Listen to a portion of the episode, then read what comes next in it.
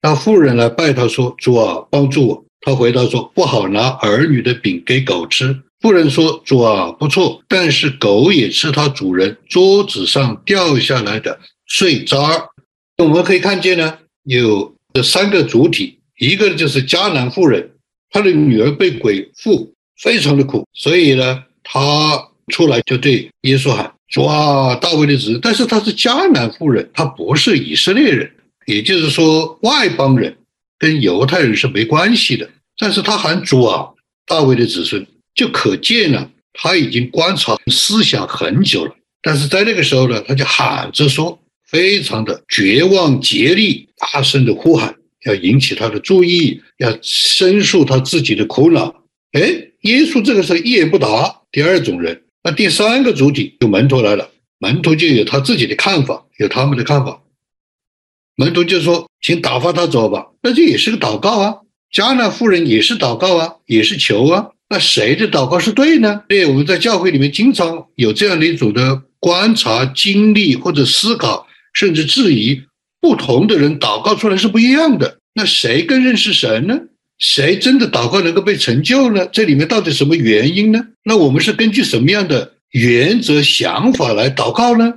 我是用自己的心灵、用自己的生命、用设身处地来这样就来碰，因为我里面有复活的灵。神活过来，让我活过来的灵，神的复活的圣灵也在我的里面。这个叫去碰耶稣，我们的主，我们的神，在我的里面，他有什么样的一个感觉呢？耶稣说：“我奉差遣，不过是到以色列家迷失的羊那里去。”然后这个妇人还来拜他，说：“主啊，帮助我。”就是一种的俯伏、敬拜、祈祷、祈求，那就更靠近了。那耶稣怎么回答呢？他说：“不好拿儿女的饼给狗吃。”这个里面就有一个主次，没有贵贱之分。他只是用了这样一个常识的比喻，就是你要做饭，你要给人一个款待，你首先是要给这个你服侍的人。你首先你做饭是给他们吃的，不是给这个之外的的供应。你看耶稣他这样回答是很有意思啊，这里面是是有耶稣的智慧在里面。富人说：“主啊，不错，这个富人也是有智慧。我认为他至少把他看通了、看透了、看懂了。说他主啊，不错。但是狗也吃主人桌子上掉下来的碎渣儿，也就是说，我哪怕是不配，主在这里，我难道不能求吗？主看见了我，难道不动心吗？呃，我有的这个渣子，我难道不能吃吗？我吃了不能得福吗？”我得不到那种的正餐，我难道不能得一点零碎吗？这个零碎难道就不能帮助我吗？哇，圣灵很清楚给我启示，非常大的启示。不要小看这个碎渣儿，它有极大的能力、果效、恩典，甚至圣灵启示我，铸建你的四十年就是这样活过来的。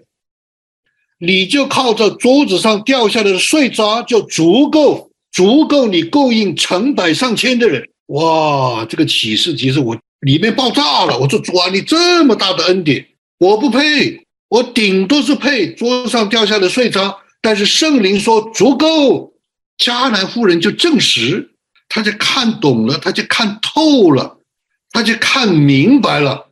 即便是从主人桌子上掉下来，我就是一只狗。他说：“这个不是贬低的，我就算不配。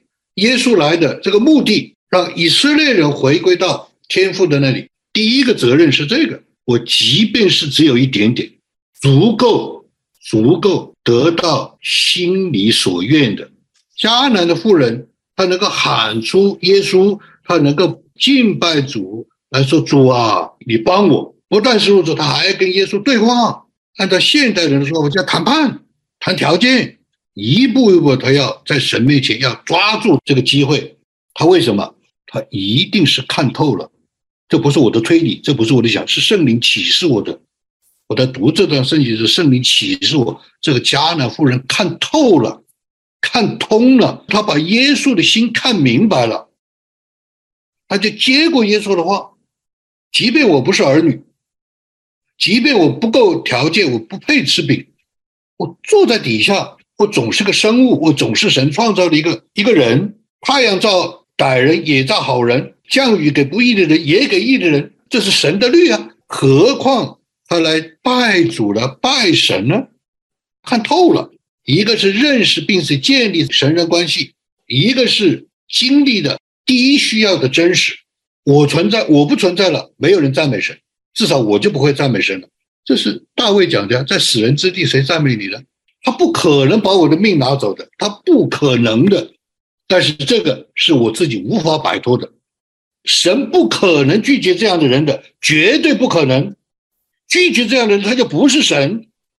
所以耶稣说：“你的信心是大的，照你所要的，就让你成全。”迦南的妇人有一个永不改变的原则、真理一条路，按照你的所要的，一定要跟你成全。但是关键的关键，你是不是个迦南妇人？